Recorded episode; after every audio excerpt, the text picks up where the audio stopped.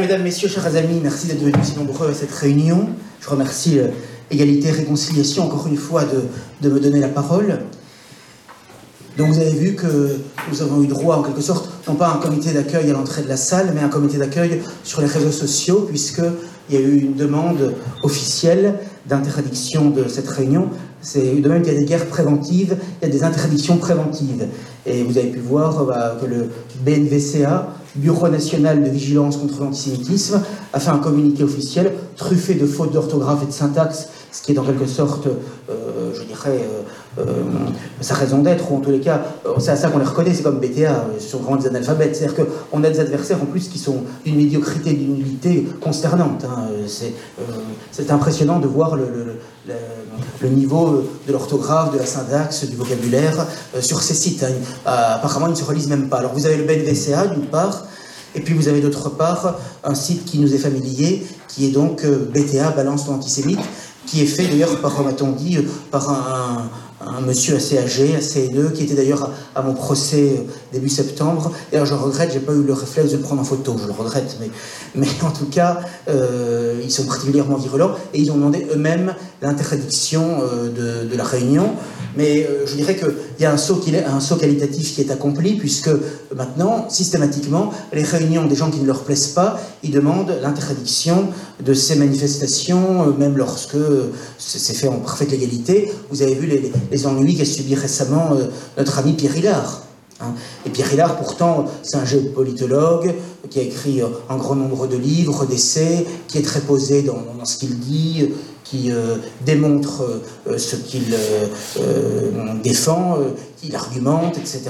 Et il est tout à fait compétent dans ce qu'il dit, dans ce qu'il écrit. Et bien que ce soit donc un géopolitologue, bien qu'il ait à son actif toute une série de livres, de conférences, eh bien, on a demandé l'interdiction de la salle de la médiathèque d'Orléans, qui avait été louée de manière tout à fait euh, légale. Et ce qui est très intéressant, euh, c'est de voir comment il fonctionne, parce que euh, au départ, la mairie n'avait posé aucun obstacle. Et puis, comme il y a eu une campagne sur les réseaux sociaux, le maire LR, Serge Goulard, je crois, si je me tiens bien son patronyme, eh bien, au dernier moment, on a rajouté en disant qu'il interdisait et que même si cette réunion avait été maintenue, il aurait manifesté contre, ce qui était assez bizarre, quoi, que le premier magistrat d'une ville qui, organise, qui laisse une réunion, après manifesterait contre. Bon, mais il fallait qu'il donne des gages, évidemment. Et c'est d'ailleurs une des caractéristiques de l'époque. Hein c'est que vraiment la lâcheté est la chose du monde la mieux partagée, et la lâcheté singulièrement chez les élus finalement, hein, euh, parce que il suffisait finalement de dire euh, que la médiathèque est louée à des gens de différentes opinions, différentes convic convictions, euh, et qu'on n'a pas rentré là-dedans au nom de, de, la liberté de l'esprit, du pluralisme politique dont ils ont plein la bouche en permanence, mais ils sont incapables de dire ça. Et nous, c'est en fait euh, ce qui s'est passé un peu pour euh, puisque depuis deux ans, ils ont fait en sorte qu'on perde l'agrément de la commission paritaire, si vous avez suivi cette, cette affaire.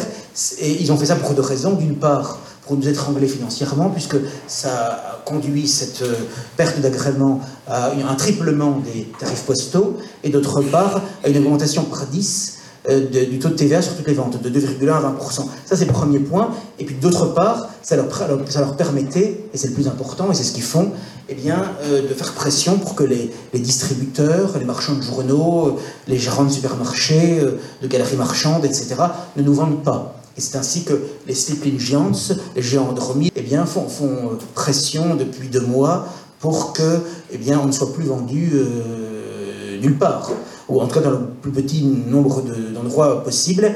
Et le premier qui a cédé, c'est un grand groupe qui est le groupe Carrefour. De sorte que, pour ma part, je ne pourrais plus dire, contrairement au slogan de l'enseigne, avec Carrefour, je positive.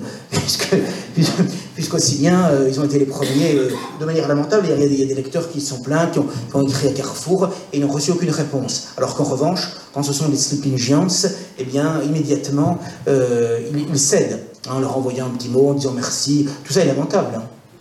Donc, euh, mais ça, c'est un peu le problème aussi des milieux économiques, euh, ils ne veulent pas de vagues. Et c'est le drame de notre époque, et je vous demande d'ailleurs d'y réfléchir à cela, c'est vraiment euh, le carriérisme euh, et le fait qu'on va avoir la paix à tout prix.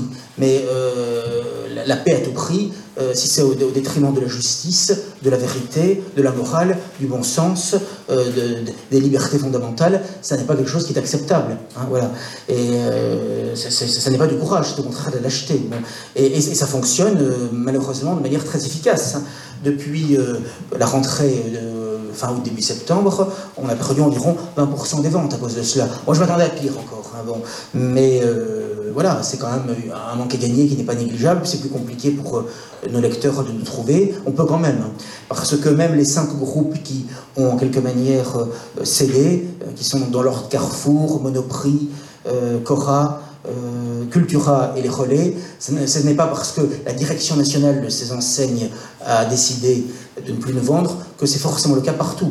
J'ai des, contacts comme quoi il y a, des, gérants locaux de supermarchés, des, euh, même des tenanciers de relais H, etc., qui quand même nous veulent encore. Il y a un petit kiosquier, des marchands de journaux qui nous ont demandé de, les réalimenter en quelque sorte. Bon. Donc euh, il faut se battre c'est plus compliqué. On essaye de se réimplanter là à proximité géographique de là où on ne veut plus. C'est pourquoi n'hésitez pas à nous demander. On a une liste réactualisée chaque semaine que l'on fait avec notre régleur partout en France pour voir un petit peu où, on en est. Enfin bon, c'est sûr que c'est une difficulté euh, supplémentaire. Hein, puisque vous avez à la fois euh, cette euh, difficulté-là, vous avez les problèmes liés au, procès. Hein, moi, j'en suis à, 20 condamnations. Je crois que je suis presque au niveau de Soral, peut-être tout à fait, encore un peu derrière données.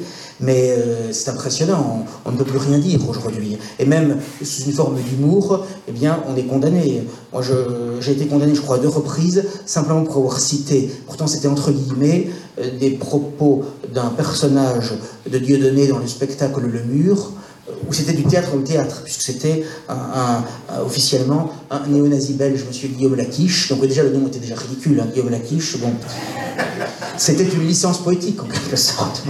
Eh bien, euh, bien que ce soit du théâtre dans le théâtre, eh bien, euh, j'ai quand même été condamné pour cela. Voilà, donc euh, je crois à trois mois de prison avec sursis. C'est hallucinant. Alors que, à l'évidence, c'était une plaisanterie.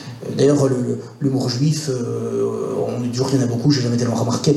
Michel Boujna, il m'a jamais fait provoquer même le moindre sourire. Bon, de toute façon, penser que l'humour, dans une race, comme disait Pierre Desproges, c'est grotesque. Bon, ça peut être dans un individu, mais dans une race, bon, enfin, c'est assez étrange. Bon, enfin, quoi qu'il en soit, euh, voilà. Donc, euh, et d'autre part, j'avais été condamné aussi. Euh, enfin non, j'étais poursuivi. Voilà, c'est comme pour Marshall Pétain, lui il a été relaxé, tant mieux pour lui. En première instance et en appel, moi j'ai été condamné pour avoir dit substantiellement la même chose. Voilà, donc bon, c'est comme ça, hein, je veux dire.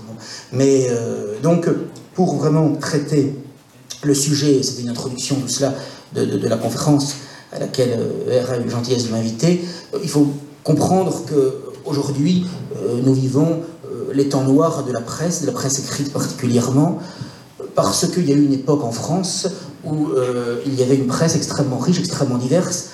c'est probablement le 19e siècle et le début du 20e siècle où la presse était à la fois la plus libre et la plus nombreuse. Sous la Troisième République, sur les boulevards parisiens, là de pas d'ici, il y avait des dizaines de quotidiens des, dizaines de polémistes. Et euh, on s'arrachait les journaux, y compris des petits journaux, euh, et il suffisait qu'un polémiste euh, rédigeât un billet brillant pour se faire un nom à Paris. Hein. Paris pétillait d'esprit. C'était vraiment la grande époque, le 19e, au fond jusqu'à la guerre de 14, qui a commencé déjà à réduire les libertés avec les mobilisations, la censure, les, les restrictions de toutes sortes. après la guerre de 14, on a eu encore pendant l'entre-deux-guerres une, assez grande liberté. Et je dirais que, bon, sous l'occupation, évidemment, il y avait les limites et les contraintes de l'occupant, mais malgré cela, il y avait une beaucoup plus grande liberté à bien des égards qu'aujourd'hui au niveau de la presse. Hein. Suis à un certain point, évidemment, il ne fallait pas critiquer l'occupant, mais en dehors de ça, euh, il y avait quand même une, grande liberté thématique, une grande diversité de journaux. Je ne parle même pas de la zone libre. Bon. Et en fait, c'est vraiment à partir de 1934 et l'épuration gaulo-communiste qu'on a vraiment eu une restriction considérable de la presse. Et euh, à un point tel qu'aujourd'hui, il n'y a quasiment plus de journaux d'opinion. Officiellement, les journaux d'opinion, les quotidiens d'opinion, par exemple, je crois qu'officiellement, il n'y a plus que deux aujourd'hui, c'est la Croix et l'Humanité. Et vous savez que l'Humanité n'existerait plus, la Croix non plus d'ailleurs, si euh, l'un et l'autre ne bénéficiaient pas de subventions publiques de plusieurs millions d'euros par an. C'est absolument impressionnant. D'ailleurs, euh, on pourrait s'étonner de cette habitude qui consiste à subventionner les journaux à hauteur de millions d'euros. On ne subventionne pas un boulanger pour vendre son pain, un boucher pour vendre sa viande, un pâtissier pour vendre euh, ses pâtisseries. Bon, ça paraîtra un petit peu surprenant. Or, la presse est subventionnée. Elle est subventionnée, c'est-à-dire qu'en réalité, si elle n'était pas subventionnée par l'État, elle l'est doublement, je vais vous expliquer, euh, eh bien, euh, il y aura quasiment plus de journaux en France aujourd'hui. Il y aura quasiment plus de journaux. et pourquoi les gouvernements, les pouvoirs publics tous, quelle que soit leur obédience, euh, subventionnent à hauteur de centaines de millions d'euros la presse écrite, bah, c'est simplement parce que c'est une presse serve. C'est une presse qui, si j'ose dire, fait où on lui dit de faire. Hein. C'est-à-dire qu'en réalité, euh, euh, elle ne mettra pas en question l'idéologie officielle. Hein.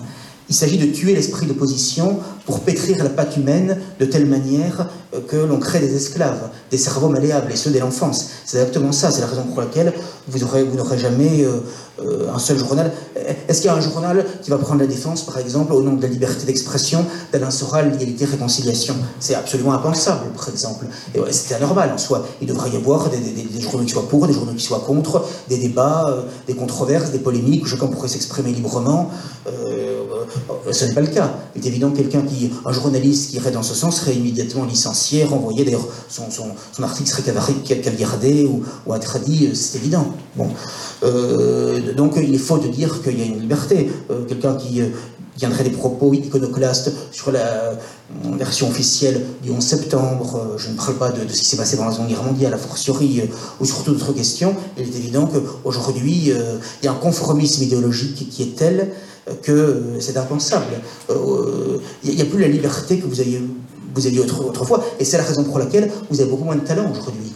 Il n'y a plus de polémistes parce qu'il n'y a plus de polémique. Euh, il n'y a plus véritablement de, journaux libres parce qu'il n'y a plus de vrais journalistes, euh, de vrais publicistes. C'est ça la, difficulté aujourd'hui. Moi, je vois euh, qui, va, avoir 50 ans, un demi-siècle, dans quelques semaines, même à mon humble niveau, j'ai vu l'évolution de la dégradation continue des choses en, quelques décennies, y compris dans la mouvance nationale, puisque vous disposiez, il y a encore quelques décennies, d'un grand nombre de, journaux et de revues, dont certaines de grande qualité. Je pense que certains d'entre vous ici se souviennent d'un mensuel, pas, la deuxième formule, la première, du choc du mois. Le, premier choc du mois, c'était remarquable. Je me rappelle, de, c'était très bien fait. D'abord, c'était très bien fait la présentation sur papier glacé, des, magazines extrêmement rédigés, extrêmement bien rédigés, avec des journalistes de talent et euh, une grande liberté de, parole, de ton. D'ailleurs, je pense qu'aujourd'hui, probablement que certains numéros seraient interdits. Euh, il y avait une grande, a eu une grande interview avec le professeur Forisson en 93.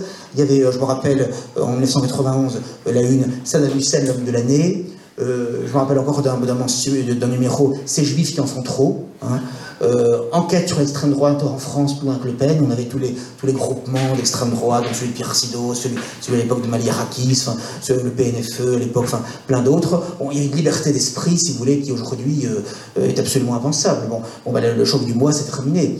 Euh, j'ai connu aussi National Hebdo, qui euh, était le journal, l'hebdomadaire officieux du Front National de Jean-Marie Le Pen, euh, avec des, plumes remarquables, François Brignot, Martin Pelletier, Roland Gaucher. Moi, je me régalais de lire ça. Gabriel Domenech en dernière page, qui était un ancien Marseillais de, ou du quotidien La Marseillaise. C'était remarquable.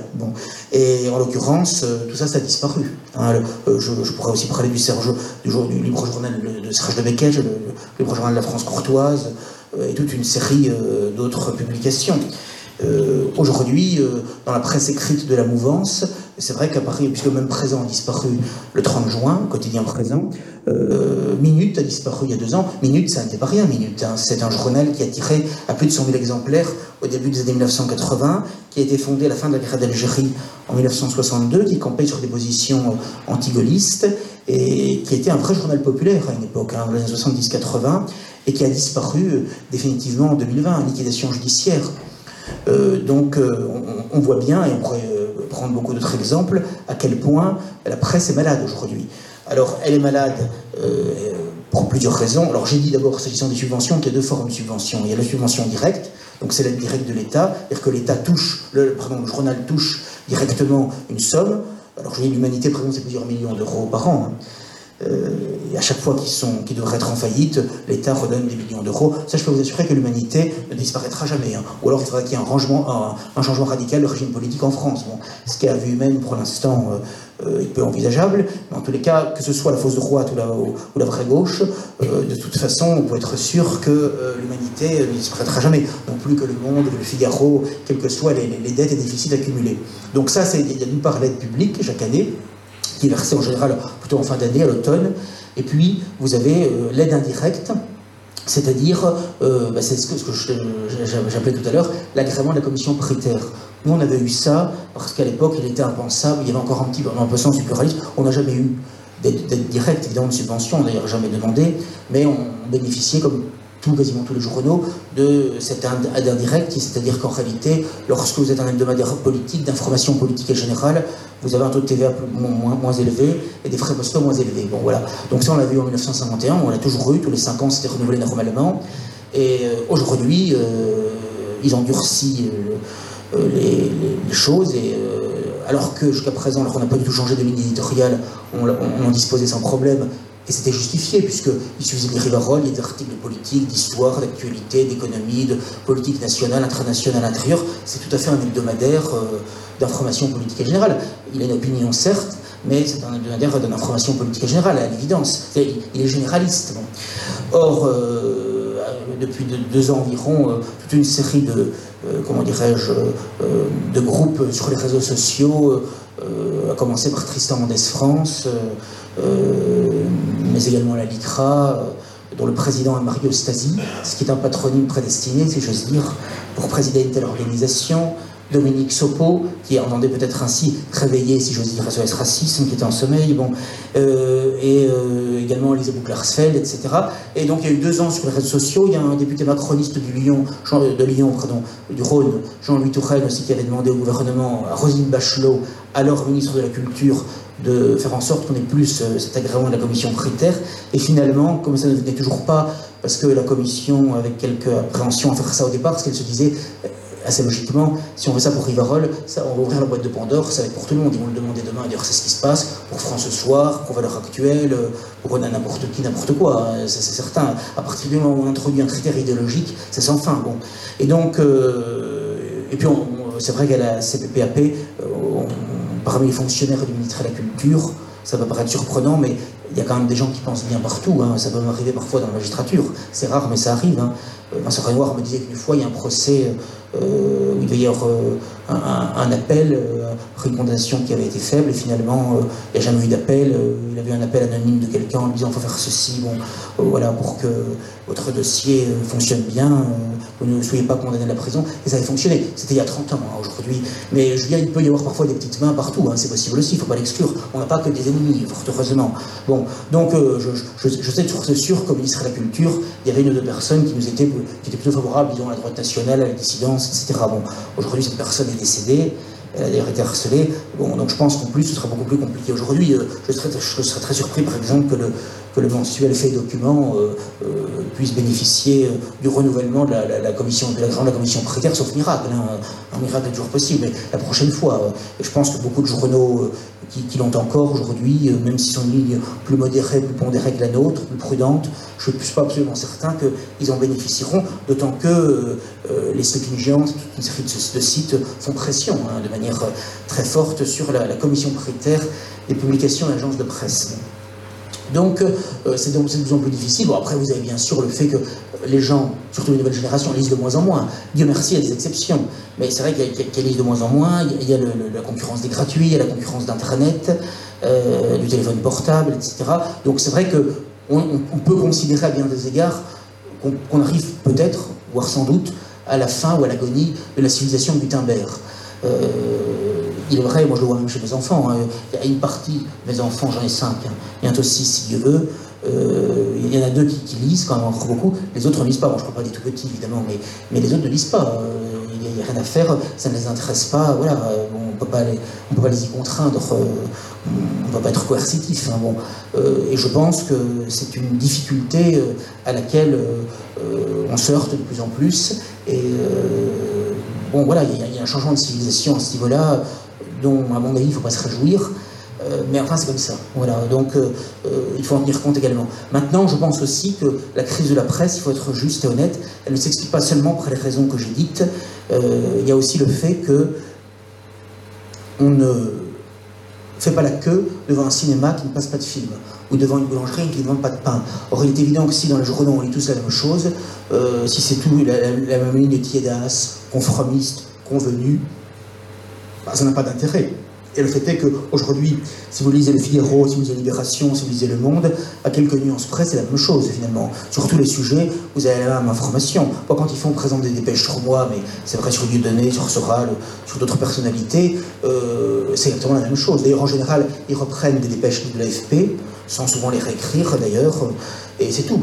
Euh, il n'y a plus de journalisme au sens où il n'y a plus d'investigation, et euh, il y a l'idée fausse que le journalisme, c'est l'information. Or, ce n'est pas d'abord l'information, le journalisme, c'est l'analyse, le décryptage de l'information, sa mise en perspective. Il faut essayer de prendre le lecteur par la main et essayer de, de l'aider à comprendre une situation. C'est ça l'intérêt et la noblesse, je dirais la raison d'être d'un vrai journalisme. Sinon, ça n'a pas d'intérêt, c'est pour faire France Info, France des Infos.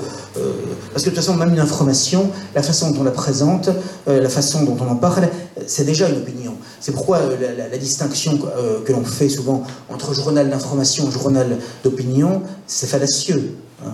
parce qu'en réalité, un journal d'information, c'est un journal qui cache, qui déguise son opinion. Mais en réalité, il a une opinion.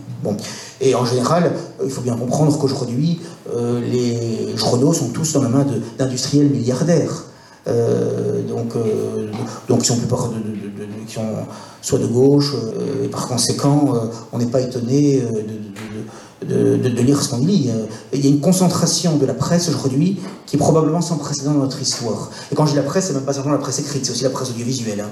Euh, il y a quelques milliardaires qui naturellement pensent tous la même chose et euh, qui, eh bien, en, l'occurrence, participent d'une désinformation. Et lorsque on refuse cette désinformation, eh bien, on nous adresse des sobriquets. Donc les sobriquets, c'est le complotisme, c'est le conspirationnisme, c'est l'extrémisme, et puis finalement, de fil en aiguille, on en vient toujours à l'antisémitisme. Hein. c'est toujours ça finalement. D'ailleurs, rappelez-vous la phrase des Gilets jaunes. Euh, au, début du mouvement, personne n'avait rien dit, n'avait rien fait. Tout de suite, ça a été considéré par Bernard-Henri Lévy, par Frédéric Aziza, par quelques autres personnalités de la communauté comme de l'antisémitisme. Voilà. Et euh, pareil pour le, rappelez-vous, pareil pour le, comment dirais-je, les manifestations contre la tyrannie sanitaire. Lorsqu'il y a eu un certain nombre d'affiches qui ont, été euh, euh, dressés dans des manifestations, je pense notamment à celle de Cassandre Fristo, mais, d'autres également ont été mises en cause, eh bien, euh, il a été question d'antisémitisme, alors qu'il y avait 13 noms sur cette pancarte, dont je crois une minorité, ou peut-être une moitié au maximum, était de, personnalité juive. Bon, voilà. Eh bien, ça suffit pour que cette jeune personne, et ça j'insiste, parce que je crois qu'il faut se rendre compte de la violence de la, répression, cette jeune personne qui avait un casier judiciaire vierge, hein, vierge, qui n'avait donc jamais aucun procès d'une condamnation d'aucune sorte, qui était enseignante certifiée d'allemand. Bon, d'allemand, c'est coquetterie, je veux dire. Hein, l'histoire a ses ironies quand même. Bon, bon.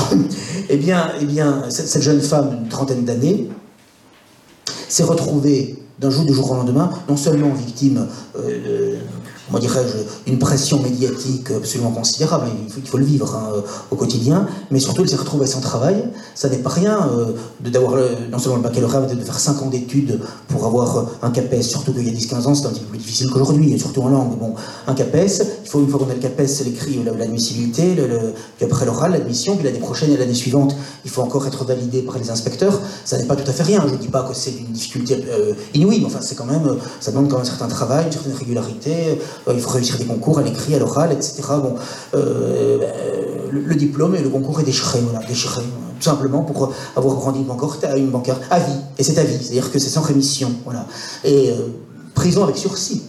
Elle, a eu prison avec sursis, elle a eu comme dommage et intérêt, je crois, entre les frais d'avocat, les frais d'avocat ennemis, et enfin le tout, je crois qu'elle a eu 10 à 15 000, 10 à 15 000 euros à payer, ce qui est considérable, hein, lorsqu'on a un, salaire de, fonctionnaire, qu'en plus elle n'a plus eu au bout de quelques mois, euh, je crois qu'heureusement il y a des gens qui l'ont aidé, enfin vous vous rendez compte de quelle situation elle s'est mise. Hein. C'est la ruine, euh, se retrouver au chômage et sans, qualification, enfin sans diplôme, à vie, prison avec sursis, sa photo partout, une, violence médiatique inouïe, c'est le pilori moderne. les médias, alors que le lâchage médiatique, hein, c'est quelque chose de, de, très violent. Voilà. Donc voilà ce que ces jeunes femmes a subi. Bon, et euh, c'est pas un hasard hein, s'ils l'ont choisi, hein, parce que c'était une jeune femme en plus qui avait été au Front National, euh, euh, qui a été candidate de ce mouvement, qui, était catholique, qui est catholique pratiquante, traditionnaliste, qui a des convictions de, droite, qui est une française de souche, une trentaine d'années, une, jeune, une jeune et jolie femme, voilà. Bon, il savait ce qu'il faisait, hein, il fallait la détruire, il fallait la casser. Et surtout, il fallait la casser, et il fallait surtout montrer aux autres, en faire un exemple, pour dire, voyez, voyez, euh, si vous faites quelque chose, voyez ce qui vous attend. C'est ça aussi. Et souvent, ça marche. Moi, combien de fois dans ma famille, et parmi mes amis, des gens qui me veulent du bien, je leur en veux pas, je, comprends très bien, qui me disent, mais tu ne devrais pas de ça, tu ne devrais pas faire ceci, euh, parce que tu vas t'attirer des ennuis. Et en un sens, ils ont raison. C'est vrai qu'on euh, s'attire des ennuis. Et d'un autre côté, est-ce que dans la vie, il faut faire preuve d'une lâcheté permanente et ne, ne jamais rien dire, ne jamais rien faire? Euh, moi, je me rappelle, euh, quand je me suis engagé, j'avais 15 ans, quand j'ai pris en 1988 ma première carte du Front National, Le Pen venait de parler du rapport crématoire. C'est pas tellement pour la qualité du calembour, mais c'était parce que j'avais été scandalisé de, la campagne d'opinion à son égard pour un jeu de mots. Euh, on l'apprécie ou on l'apprécie pas, c'était tout à fait hallucinant. Et ceci, c'est en disant, et c'est toujours sur les mêmes thématiques. Hein. bon, ça n'est pas un hasard eh bien, euh, parce que c'est vrai qu'à sa grande époque, bon c'est un peu moins vrai aujourd'hui, mais à sa grande époque, il faut reconnaître qu'il avait le sens de la formule. Euh, je me rappelle par exemple, juste une petite parenthèse, hein, pour essayer de, faire en sorte que vous ne nous appuyiez pas tout de suite, eh bien, en l'occurrence, euh, lors de l'affaire de Carpentras, vous savez, où finalement Félix Germont n'avait pas été empalé, hein, même si de manière scandaleuse son corps a été déterré, bon, c'est une affaire très louche, hein, cette affaire-là, bon, euh, il a une très probablement une manipulation politique avec Pierre Jox, alors ministre de l'Intérieur de Mitterrand à l'époque. Bon. Et donc, euh, le, corps du malheureux Germont avait été déterré, mais il n'avait pas été empalé. Et Fabius s'était empressé de dire, alors président de l'Assemblée nationale, Fabius, de manière mensongère, pour en rajouter dans le pathos, euh, avait dit il a été empalé. Hein, et ce qui avait fait dire à Jean-Marie Le Pen à l'époque, lorsque M. Fabius parle d'anus, cela sonne dans sa bouche comme une rime. Bon. et, Libération, et Libération tout de suite, encore un jeu de mots ignoble, tout ça. Bon, je veux dire, aujourd'hui, même des choses comme ça, c'est impensable. Hein. Quand vous voyez où ils en sont avec Marine Le Pen, ouais, bon, voilà. Ça, aussi, si vous voulez, moi j'ai connu quand même une grande liberté il y a 30 ou 40 ans euh, de, de, paroles, de propos. Il y avait un esprit encore très français, si vous voulez, voilà, euh, avec le calembour, une certaine voilà, liberté de l'esprit, de parole, etc. C'était quand même très agréable, c'était très français finalement. Et aujourd'hui, on a perdu ça, y compris dans le camp dit patriotique. Euh, c'est quand même impressionnant Enfin, je vais faire la parenthèse, mais c'est pour vous dire à quel point, eh bien, euh, il y avait quand même une liberté de parole à l'époque. Voilà.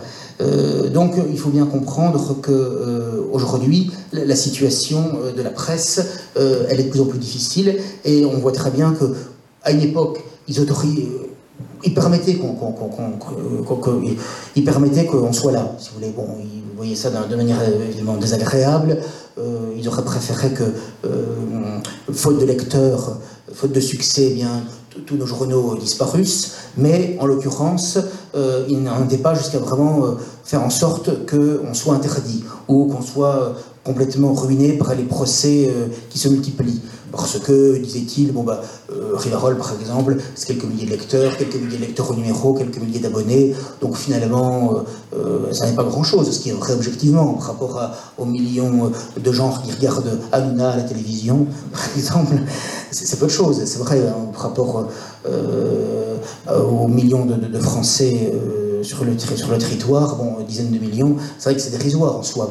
Mais ça, même ça, il ne supporte plus. C'est-à-dire que même le bruit, si vous voulez, d'un insecte, euh, d'une fourmi, il ne supporte plus, il faut l'écraser. Hein, et l'écraser comme on écrase un Palestinien avec le char israélien. Quoi, voilà. Non, c'est ça, c'est exactement ça. Je veux dire, bon, c'est exactement la même méthode, c'est l'écrasement. Hein. Et il ne supporte pas, vous voyez, il fallait interdire cette réunion de manière préventive. là, là, il y a plusieurs euh, euh, groupes, dont BTA, mais d'autres, qui demande l'interdiction de Rivarol, le vice-président du CRIF, Gilles Taïeb, qui lui aussi euh, est un alphabète, hein, il est incapable de parler le français, c'est impressionnant, hein, mais ça ne les empêche pas de donner des leçons, et euh, il demande l'interdiction du journal, mon embestillement. D'ailleurs, euh, sur BTA, il y a un visuel où on me voit dans un cercueil avec Rivarol qui brûle qui brûle derrière, bon, mais ça c'est pas de la haine, hein, je veux dire, ils ont le droit, voilà. Et en l'occurrence, on voit très bien que ce qui paraissait encore inimaginable il y a, il y a 30 ans, eh bien aujourd'hui c'est possible. Bon, je pense tout à fait possible qu'ils puissent interdire un journal, euh, une publication, une société éditrice, comme une association, comme ils ont déjà interdit toute une série d'associations, de groupements. Darmanin, il fait que ça. Hein.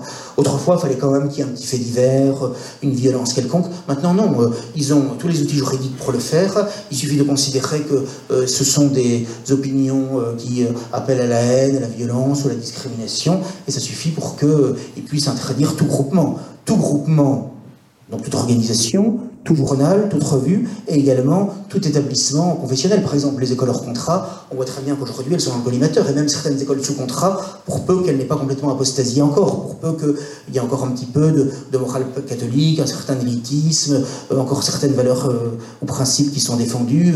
Euh, il y a toute une série d'affaires aujourd'hui, on en parlait dans un précédent numéro là, de, de Riverol, c'est impressionnant, de plus en plus, on voit très bien qu'il y a une pression qui est mise sur les écoles hors contrat d'abord, sur certaines écoles sous contrat d'autre part, notamment par rapport à tout ce qui est lobby LGBT, euh, tout ce qui est laïcité, tout ce qui est euh, euh, théorie du genre. Et, ça va très loin. Par exemple, moi j'ai eu le témoignage il y, a, quelques mois, il y a des inspecteurs qui sont venus donc contrôler un établissement hors contrat tenu par des religieuses traditionnalistes dans l'est de la France, et on leur a reproché une approche genrée euh, du sport, que par exemple, il n'était pas normal que le football, par exemple, soit réservé aux garçons, qu'il faudrait aussi que les, que les filles jouent et en même temps, euh, dans le même cadre au football. Voilà, par exemple, ouais. Euh, ou par exemple sur le fait qu'il n'était pas normal qu'il n'y ait pas des cours d'éducation sexuelle. Or, on sait euh, ce qu'est l'éducation sexuelle aujourd'hui. Hein, je veux dire, parce qu'aujourd'hui, ce sont des groupes euh, homosexualistes qui viennent véritablement dans, dans, les écoles, dans les collèges, dans les lycées, et qui encouragent même, non, non, seulement à ce qu'on appelait autrefois les vices italiens, mais même pire, à, même ce qu'ils appellent le changement de sexe ou la transition de genre maintenant. Ce qui fait que, contrairement à ce qu'on pourrait penser, ça a quand même un certain succès. Moi, j'ai beaucoup de témoignages dans des collèges, des lycées, de, publics, et même certains sous contrat, où vous avez maintenant par exemple des garçons qui s'habillent en filles, qui se maquillent, etc., de manière outrageuse, euh, du jour au lendemain, euh, qui, auquel d'ailleurs qui changent de prénom. Euh, et il y a des circulaires de l'éducation nationale qui favorisent ça. Et si on s'oppose à ça, eh bien, en, l'occurrence, on risque des sanctions. Je crois, qu'on racontait aussi, je crois que c'est aux États-Unis, qui est toujours un petit peu la, mère de toutes les folies, qui est toujours avant-gardiste, euh, je crois, une école où un, professeur, là, qui était un, homme, euh, donc, a décidé d'être une femme. Il fallait que les élèves l'appellent par notre prénom et supportent l'adjonction sur son corps de, de prothèse mammaire, hein, très, très, très, voyante, etc. Donc, il y a quand même des parents et des, professeurs qui ont, protesté, mais la direction de l'établissement a donné raison à cet enseignant. Euh, voilà, donc, et, ça, c'est des folies qui vont se multiplier, hein, il ne faut pas l'imaginer. Et on voit très bien que ça, euh, c'est fait détruire. Parce que le lobby LGBT n'aurait aucune puissance s'il n'était pas soutenu par les pouvoirs publics et par toutes les organisations internationales comme le Conseil de l'Europe, comme l'ONU, comme l'OMS, etc. Donc il faut bien comprendre que quand on dit le lobby LGBT, oui, mais le, le lobby LGBT c'est un moyen. Il ne serait rien sans, euh, le fait, sans euh, les pouvoirs publics et sans les organisations internationales, sans l'Union européenne, etc. Donc il faut bien comprendre qu'il y a une volonté de nous détruire à la fois de l'extérieur par une immigration de masse sans euh, tri qualitatif ni seuil quantitatif. Hein. La France et l'Europe sont en état d'invasion libre hein, depuis des décennies, hein, que ce soit par l'immigration régulière ou irrégulière. Donc ça c'est un moyen, si vous voulez, de, nous détruire d'une certaine manière. Et d'autre part, euh, de détruire de l'intérieur, donc c'est à la fois la submersion et la subversion, de l'intérieur par euh, précisément l'avortement de masse, la pornographie de masse, la drogue de masse et euh, tout ce qui est homosexualisme, transition de genre, etc. Et ils iront de plus en plus loin dans la folie. Et là maintenant, vous avez vu, on va voir droit à l'euthanasie, c'est-à-dire après les bébés avortés en masse, on va voir les, vieillards, et pas simplement les vieillards, d'ailleurs euthanasie en masse. Hein. Je rappelle qu'en Belgique, aux Pays-Bas, des enfants peuvent demander d'être suicidés. Hein, des enfants peuvent demander de suicider. Il y a un suicide assisté des enfants. Et en plus, on sait très bien que dans la vie, je pense que c'est vrai pour chacun d'entre vous, il y a des moments de grande souffrance dans la vie. Il y a des moments de, où euh, surtout que souvent, on le dit souvent, les, les, ennuis, ça arrive en général en pagaille. Hein. Chirac avait un mot plus, plus vulgaire pour dire ça, mais c'est très juste. Euh, comme souvent les bonnes nouvelles, il arrive souvent également en série. Bon, bah, vous avez des moments dans la vie, pour que vous ayez un chagrin d'amour, un problème professionnel, une maladie, une contrariété très forte, une succession de, de, de, de souffrances, de douleurs réelles hein, dans la vie. Bon, bah, il y a un moment donné, euh, si, vous, si vous arrêtez un sentiment d'un instant, c'est vite fait de dire j'ai envie d'en finir. Bon, et a fortiori pour des gens âgés qui sont dans des EHPAD, si les enfants ne viennent pas les voir souvent, ils se sentent pas bien, ils sont maltraités éventuellement par, ce qui n'est pas rare, par le personnel soignant ou accompagnant, bon, bah, c'est vite fait finalement, hein, au moment de dépression, etc. Et il est évident qu'avec l'euthanasie, et alors je ne parle même pas de, toutes les dérives qu'il va y avoir, du sorte pour des, des, des, sordides, pour des histoires d'héritage ou autres et tout cela, bon, euh, ça, va être, ça va être effrayant. Hein. Et le professeur Jean-Claude Martinez, est très brillant. Je me rappelle lors des conférences, il y a déjà à la fin des années 80, il nous disait voilà ce qui nous prépare avec l'euthanasie, la piqûre, euh, voilà, et on va nous présenter ça, mourir dans la dignité, etc. Ça, ils savent faire, quoi. Et malheureusement, comme aujourd'hui les gens, pour la plupart d'entre eux, n'ont plus aucun repère euh, moraux euh, et spirituel, et souvent pas beaucoup de repères familiaux non plus, eh bien, ça va passer comme une lettre à la poste, hein, c'est évident. Alors qu'on voit très bien que ça va, ça va amener des folies de toutes sortes. Déjà, c'est pratiqué dans les hôpitaux, sans le dire, puisque j'avais une belle sœur qui est infirmière, elle, elle disait que beaucoup de médecins disaient par exemple, surtout quand il, manquait de lit, et quand on a affaire à des patients euh, où il n'y a pas de famille, euh, on ne sait pas trop quoi en faire, tout ça, qui était bon, mal, en point, certes, hein.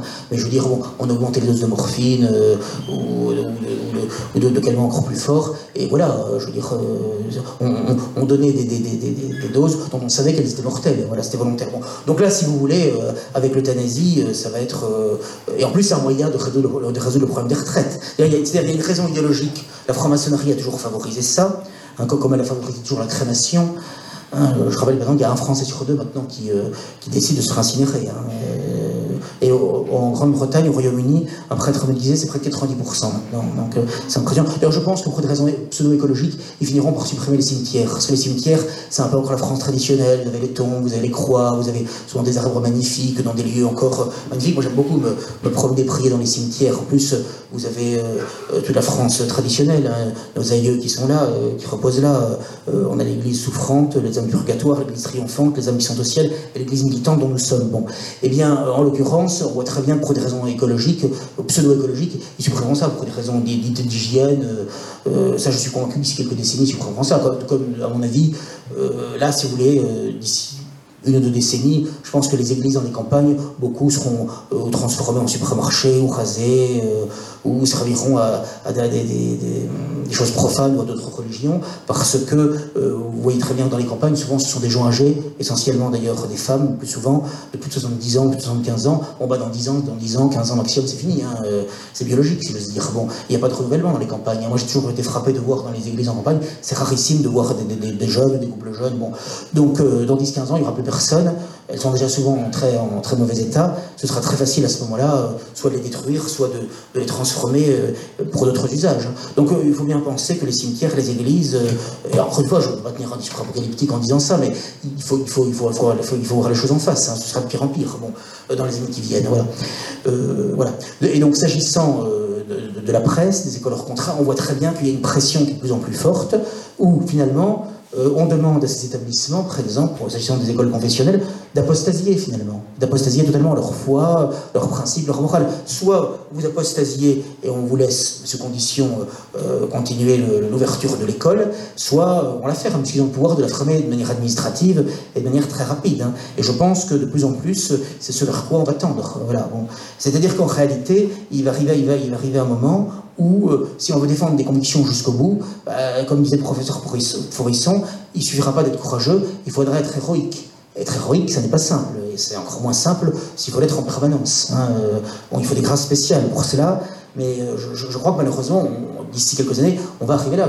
Je, ne l'aurais jamais imaginé dans mon enfance ou ma jeunesse. Je n'aurais jamais imaginé qu'on en arriverait à ce point-là. Et je l'ai dit à la conférence du festival Réconciliation, où, on a déjà eu la gentillesse de m'inviter à la mi-août. Euh, je disais, euh, encore une fois, j'espère de tout cœur me tromper en disant ça, mais je serais très surpris qu'ils ne finissent pas par interdire Rivarol d'une manière ou d'une autre, à un moment donné. Euh, j'espère le plus tard possible, mais je serais très surpris que ça se traîne autrement. ou alors ils m'embastilleront, mais l'une hypothèse n'est pas exclusive de l'autre. Hein.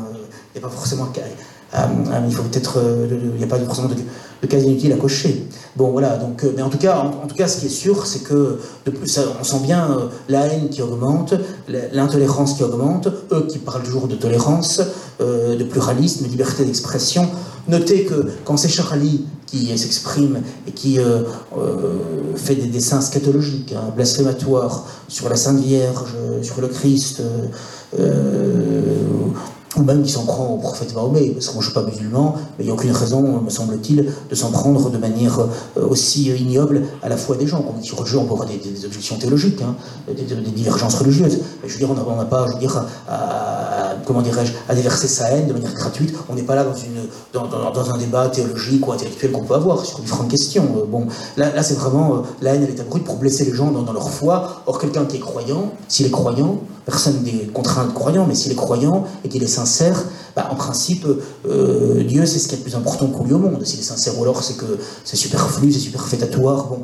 Donc si on l'offense, euh, bah, forcément, euh, le croyant sincère, il est particulièrement choqué, blessé voilà, plus encore que s'il était atteint lui-même ou si ses enfants l'étaient atteints, c'est évident. Bon, voilà. Bon, donc euh, ils, le, font exprès, c'est évident. Parce qu'en plus, il n'y a même pas de talent, il n'y a même pas, y a pas, d'humour. C'est, vraiment de la haine à l'état brut. Bon, eux ont le droit. Hein, ont le droit, ils sont subventionnés pour ça, ils ont des millions d'euros, etc. Voilà. Bon, mais en revanche, euh, prendre des positions historiquement incorrectes, politiquement incorrectes, défendre sa patrie, défendre la morale naturelle, la famille traditionnelle, la, liberté. Euh, des historiens non conformistes, ça, ce n'est pas autorisé. Vous savez qu'en Allemagne, ils ont, condamné il y a quelques semaines un vieillard de 101 ans parce qu'il était gardien d'un camp de concentration. On n'a aucun crime à lui reprocher, il n'y a rien dans son casier. Il a 101 ans, il est en fauteuil roulant. Hein. et on l'a condamné à 5 ans de prison ferme. Et, vous voyez, ce qui est intéressant à noter, moi ça m'a frappé, c'est que, est-ce que vous avez entendu, moi j'ai fait l'édito là-dessus, hein, c'était début juillet 2022, est-ce que vous avez entendu des voix discordantes en France, en Allemagne ou ailleurs, de personnalités, d'organisations, de médias, par, les, petits, les, nôtres tout petits, hein. est-ce que vous avez entendu pour se scandaliser publiquement de cela Non? Et c'est ça la différence. Au moment de l'épuration, par exemple, bah, vous aviez quand même des, grandes voix, peu nombreuses, mais quand même qui portaient. Euh, Mauriac, s'est exprimé contre, Bernanos s'est exprimé contre, bon, euh, notamment euh, contre le, fait que Brasillac soit fusillé, etc. Il y a quand même des écrivains qui ont, qui ont même, euh, qui bien du côté de la résistance, ont, eu un certain courage. c'est inimaginable aujourd'hui. J'irai même plus loin. C'est inimaginable aujourd'hui que des clercs eh bien, prennent sous leur protection des gens qui sont proscrits. Ce qui, au moment de la guerre, c'était impensable. Euh, un prêtre ou religieux dans un couvent ne demandait pas euh, les idées politiques ou religieuses de la personne qui était en danger physiquement, euh, eh bien, il a caché le temps nécessaire. Ils fait, l'Église catholique l'a fait pour les résistants, l'a fait pour les collaborateurs, l'a fait pour les, les gens de tout camp pendant la guerre et après la guerre, au sortir de la guerre, c'est évident. et ça n'a rien de politique, c'est tout simplement l'exercice de la charité qui était euh, quelque chose de fondamental et qui, à cette époque, ne posait aucune difficulté, ne posait aucun problème. Euh, de y avait une trêve de Dieu pendant le Moyen Âge, euh, pour on ne faisait pas la guerre, ben là on considérait que l'enceinte d'un couvent, par exemple, était sacrée, et que quelqu'un qui s'y cachait parce que, non pas, non pas je, un criminel de droit commun, évidemment, qui aurait commis des crimes, mais je parle pour des raisons politiques, par exemple, qui recherchait pour des raisons politiques, parce qu'il est dans le camp des vaincus, parce qu'il n'est pas favorable au pouvoir en place, qu'il est recherché au pouvoir en place pour des, des raisons purement politiques, idéologiques, eh bien on le cachait. Hein, euh, euh, voilà, euh, parfois durablement, il avait un toit sur la tête, on lui donnait à manger, et lorsque quelque chose se calmait, souvent discrètement, bon bah, il partait, voilà, il y a des cas multiples. C'est inimaginable aujourd'hui. Vous imaginez aujourd'hui un prélat, quel qu'il soit d'ailleurs, un prêtre caché Vincent Renoir, caché Maurice caché Jérôme Bourbon, il aurait du mal vu son, sa corpulence. Non, non, non. Non, mais je veux dire, je veux dire c'est impensable. Quoi. non, mais, moi, je, réfléchis souvent à ça. C'est là, là, là où on voit que les choses ont changé. Parce qu'autrefois, c'était imaginable. Euh, vous, avez, eu euh, des, communiqués de, de prélats d'ordinaire du lieu, ou que ce soit, même en Europe de l'Est ou ailleurs, pour dénoncer la chasse aux révisionnistes, sans, même dire s'ils ont raison ou s'ils ont tort, hein, mais simplement sur le principe, pour simplement des positions euh, sur le plan historique, une controverse historique, hein, parce que ce n'est que ça. être condamné à l'exil.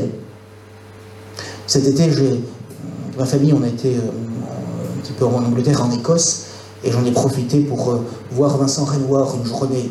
Euh, mais ce que on fait à, cette personne, c'est absolument impressionnant. Bon, seulement ça sa famille, mais euh, c'est surtout le fait qu'aujourd'hui, il est dans une chambre d'hôte, il est obligé de payer en liquide, hein, forcément. Il n'a même plus de net cours particulier parce qu'il est recherché par la police, donc il doit faire très attention, même lui, pour le Internet ou quoi que ce soit.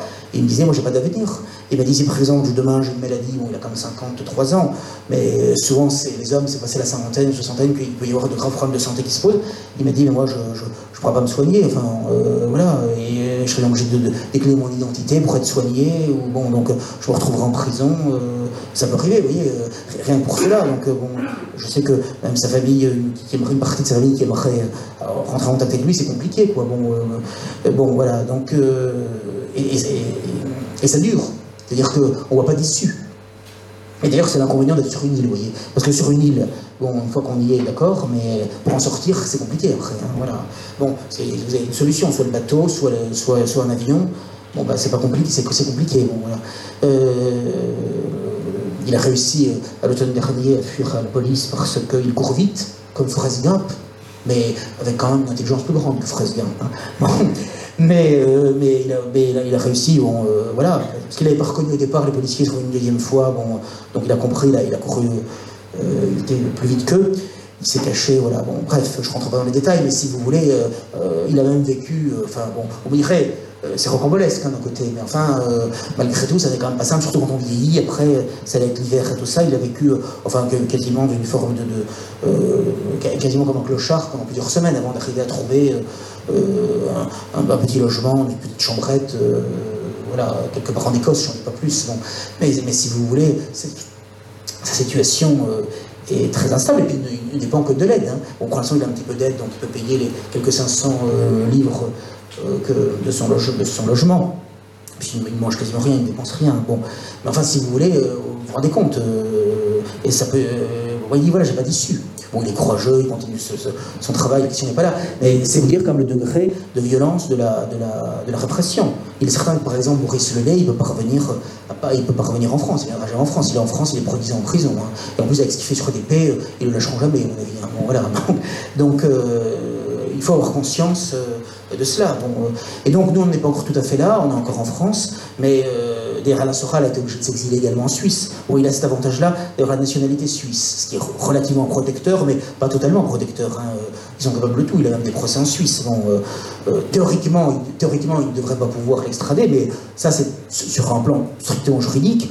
Vous savez, comme disait Frisson, en matière de révisionnisme, on pourrait dire de, tout ce qui est de près ou de loin, ce qu'ils appellent l'antisémitisme, il n'y a ni foi, ni loi, ni droit, ils font ce qu'ils veulent. Hein. Je ne sais pas si vous vous rappelez Maurice Papon, en 1999, il était parti en Suisse, euh, théoriquement, euh, il, y aurait, il, y aurait, une extradition qui, aurait duré des années, du jour au lendemain, euh, au, détriment de toute loi, de toute convention internationale, etc., la Confédération helvétique, le jour même, l'a ramené en par avion en France, hein, où il a pu rejeter sa peine.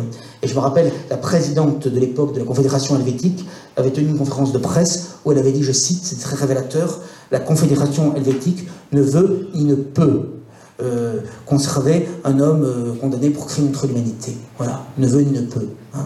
Moi, je, c'est pour ça qu'il ne faut pas céder là-dessus. Il faut pas commencer à dire, euh, voilà, je suis pas ceci, je suis pas cela, parce que de toute façon, dès qu'on est sur la défensive, ils en profitent. Pour ça, moi, je dis, vous me traitez de tous les noms, ça ne me, dérange pas du tout. Je dire, je, vois ça même comme une décoration, finalement. Hein. Je veux dire, bon, voilà, donc, euh, donc je, suis en bonne compagnie avec Saint-Louis et plein d'autres bon, personnages. voilà. Donc, euh, voilà. Mais euh, il, faut, il faut, bien avoir conscience que la situation, effectivement, elle, empire, puisque même, comme je le disais tout à l'heure, même l'humour qui, à une époque, pouvait encore permettre une certaine immunité. Ça n'est plus le cas aujourd'hui. Euh, je suis convaincu que euh, quelqu'un d'aussi talentueux, par exemple, iconoclaste que Pierre Desproges, il aurait de grosses difficultés aujourd'hui. Je pense que même ces spectacles seraient interdits ou alors il serait obligé de, se censurer, de, s'auto-censurer euh, considérablement. Hein. Sinon, il sera en permanence devant un tribunal correctionnel comme Dieudonné. La façon dont, dont Dieudonné était traité, je crois que Dieudonné avait dit un jour Je suis le dernier humoriste de France. Mais c'est vrai finalement. Je disais tout à l'heure, il n'y a plus de polémistes, il n'y a plus de vrais journalistes quasiment, mais il n'y a plus d'humoristes non plus. Hein. Dieudonné, probablement le dernier. Parce que quel est le principe du bouffon du roi? C'est précisément de s'en prendre aux puissants, aux puissants du jour. C'est ça la légitimité de. Bon, euh, voilà, euh, aujourd'hui s'en prendre aux catholiques, vu la puissance du catholicisme aujourd'hui, je veux dire, ça demande autant courage, quoi. Alors que s'en prendre aux puissants du jour, et surtout si c'est fait avec talent, avec sarcasme, avec esprit, euh, bah, c'est bien, et c'est ça précisément la noblesse du saltimbanque, du chansonnier, de l'humoriste, c'est ça. Hein, et, précisément, on n'a plus ça aujourd'hui. Euh, euh, ça n'est simplement que de la vulgarité, euh, genre Guillaume Meurice, qui, n'est là que pour servir la LICRA, l'idéologie dominante, c'est pourquoi il n'y a personne dans les salles. Hein. Pourquoi Dieudonné a eu autant de succès, notamment dans la jeunesse, mais même toute génération, toute tous milieux sociaux et culturels confondus, tout simplement parce que les gens ont envie de se détendre un peu, on est tellement compressé, et une telle, une telle censure, euh, une telle euh, chape de plomb qui ne cesse de, s'accroître d'année en année, qu'on passait un, bon, un moment très agréable, non seulement talentueux, mais en même temps libre. Parce qu'on prend le jour de la liberté, mais la, vraie liberté, elle est dans la diffusion et dans l'épanouissement de la vérité. À partir du moment où on ne peut plus dire la vérité, on, le, monde devient une prison. Et c'est dans ce sens-là qu'on peut considérer que nos sociétés sont de plus en plus euh, communisantes finalement, puisque si on relit Solzhenitsyn, finalement, euh, le, communisme pour lui, c'est d'abord et avant tout, au-delà d'être un régime politique ou, économique particulier, c'est le règne du mensonge, le mensonge social, le mensonge public et le mensonge aussi personnel. Hein. Euh, on raconte que bon, souvent les, Russes étaient obligés de parler à voix basse, etc., faire attention dans la rue, dans, un magasin, ce qu'ils disaient, etc., parce qu'il y avait une forme de, pression sociale et psychologique qui était considérable. Bon voilà. Et donc aujourd'hui, de plus en plus dans nos sociétés, c'est ça, je crois qu'on peut être poursuivi aujourd'hui si on tient des propos jugés antisémites, révisionnistes ou autres à table. S'il y a quelqu'un qui l'entend dans un café, par exemple, un restaurant, une auberge, une échoppe, euh, voilà, c'est quand même hallucinant. Il faut faire très attention euh, euh, à ce qu'on dit aujourd'hui, alors que, paradoxalement, c'est l'époque de toutes les licences, hein, puisque je disais que le LGBT, la pornographie partout, voilà. ça n'est pas un hasard finalement. Et donc, euh, les gens terminent là-dessus pour ne pas être trop long. Eh bien, je crois que ce qu'il faut faire, c'est ne rien céder sur le fond. Je ne dis pas qu'il faut multiplier des provocations, encore que provoquer parfois, provoquer la réflexion, ça peut parfois être utile. Mais euh, en l'occurrence, je crois qu'il faut simplement dire les choses, euh, dire la vérité et avoir confiance.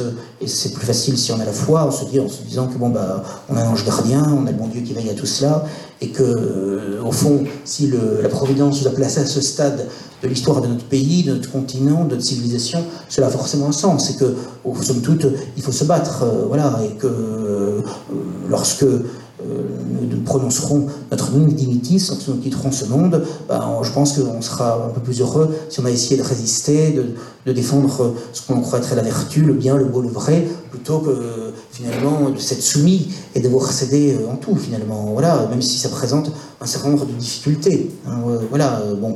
Donc, euh, moi, je vous invite euh, bien à, résister, euh, à, être fidèle aux publications, aux organisations, aux mouvements qui ont encore le courage. Ils ne sont pas nombreux, ils existent quand même. qui osent encore dire la vérité, où vous sentez, parce qu'on le sent finalement, ça les gens le sentent, il faut pas les prendre pour imbéciles, ils sentent quelqu'un qui est sincère, qui dit vrai, euh, qui a l'amour de la vérité, qui, refuse le mensonge et l'imposture, le prêt à penser, le, et, qui assume des risques, y compris personnels. Les gens le voient, les gens, les gens le sentent, on peut difficilement les tromper durablement là-dessus. Donc voilà, Or, euh, on en croit la chance en France plus qu'ailleurs peut-être, je pense, d'avoir encore un certain nombre de publications, d'organisations, même si elles sont peu nombreuses, euh, qui, sont quand même, euh, qui je crois encore un, un, certain tonus, une certaine énergie, un certain courage, même si on peut pas être d'accord forcément avec tout, hein, mais qui au moins, euh, voilà, essayent quand même de ne, de ne, pas être soumis complètement à la vulgate. Voilà. Et je dois dire, lorsque cet été j'étais invité au festival de la Réconciliation, je n'y étais jamais allé, dans la Nièvre, c'était charmant, Et ben, je me disais, combien d'organisations en France sont capables, en plein week-end du 15 août, de réunir 200, 300 personnes au moins de différents âges, différentes générations, pour participer à une forme d'université d'été. Enfin, en tous les cas, c'est quand même assez remarquable. donc je me dis qu'il y a encore, sur ce plan, quelques motifs d'espérance. Il y a encore des gens qui euh, militent, euh, qui s'intéressent. Euh, et je crois que c'est ça qu'il faut faire. Parce que, au final, les gens qui votent, bon, un bulletin de vote, une fois que c'est mis en l'urne, c'est déjà fini. ça n'a pas beaucoup d'importance, tout cela.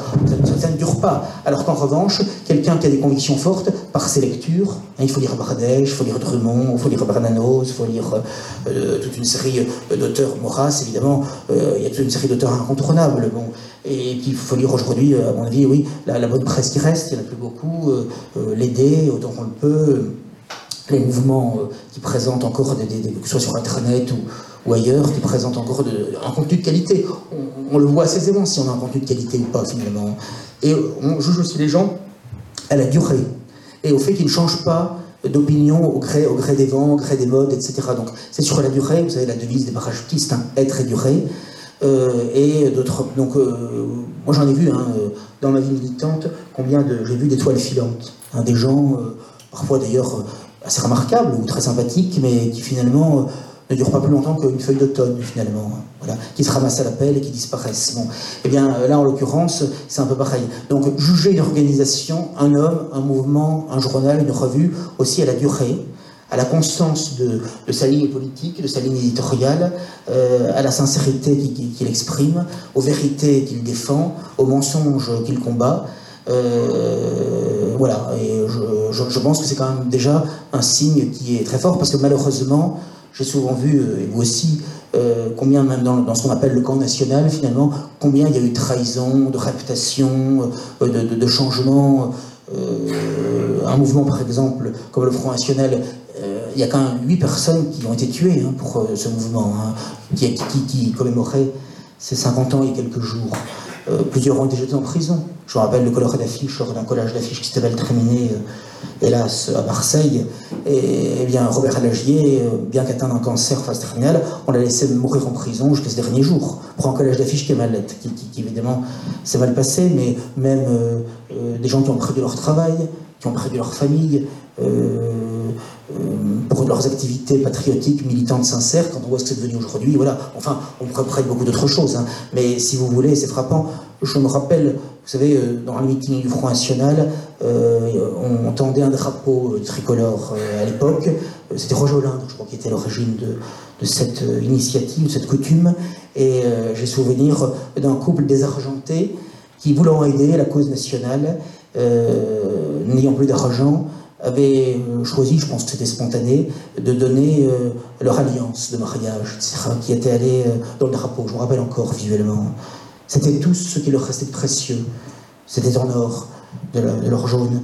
Et je me disais, je ne sais pas s'ils sont encore en vie, ce couple-là, mais que dirait-il, que penserait-il quand on voit les positions qui sont aujourd'hui défendues par Marine Le Pen et ses proches, bon, qu'ils aient célébré quand même les 50 ans du mouvement national à l'Assemblée nationale, c'est en bilan. Ça prouve quand même à la fois un strict légalisme et un, parlementarisme petit bourgeois. Enfin, autrefois, on aurait été au Mont-Saint-Michel, on aurait été à cette Jeanne d'Arc, euh, voilà, ou, je sais pas, ou à Versailles, ou à un monument qui a fait la France, voyez, euh, ou à, la Basilique Saint-Denis, enfin, un mouvement, un, monument qui en dit long sur l'âme de la France, voyez, sur ses traditions, sur son, sur son, sur son être historique. Là, aujourd'hui, c'est révélateur, quoi. Au troisième sous-sol, c'est ça aussi, c'est tout un symbole. Au troisième sous-sol, euh, de l'Assemblée nationale. Quoi. Et ils n'ont même pas inventé, le, père fondateur. je veux dire. Donc, euh, c'est quand même très révélateur. Euh, voilà. Donc, euh, ça, je crois qu'il faut vraiment refuser tout cela. C'est-à-dire que le problème, c'est que ce que Marine Le Pen appelait la dédiabolisation, au fond, c'est la soumission aux médias. Donc, d'où la condamnation du révisionnisme, d'où la condamnation de la défense de la vie et de la famille, d'où le refus de revenir sur la loi Guesso, la loi Pleven, d'où le refus de, de, rétablir la peine de mort pour les, pour les assassins et les terroristes, de, de, quitter l'Union européenne, etc., etc. Voilà. Parce que maintenant, on, accepte l'Union européenne avec ses juges, avec ses commissaires, euh, avec ses cours de justice, euh, avec, avec Schengen, etc. Bon, c'est ce qui est inouï que quand on a connu ce qu'était le, le Front National de l'époque, son programme de gouvernement, etc. Donc ça, je crois vraiment, j'étais ayant été militant dans ce mouvement, j'ai été très marqué par toutes ces trahisons, quoi, bon, et qui ont été imposées par le haut en plus, bon, sans débat, sans, sans, discussion, etc. Et donc je crois vraiment que ce qui, ce, qui est vraiment important, c'est de rester fidèle à ses convictions. Et je crois que malgré les difficultés et les vicissitudes actuelles, c'est peut-être malgré tout euh, ce qui peut rendre un homme heureux ici-bas, c'est-à-dire d'essayer au maximum d'être en cohérence chaque jour que Dieu fait avec ses convictions, avec ses certitudes, avec son idéal. Merci beaucoup.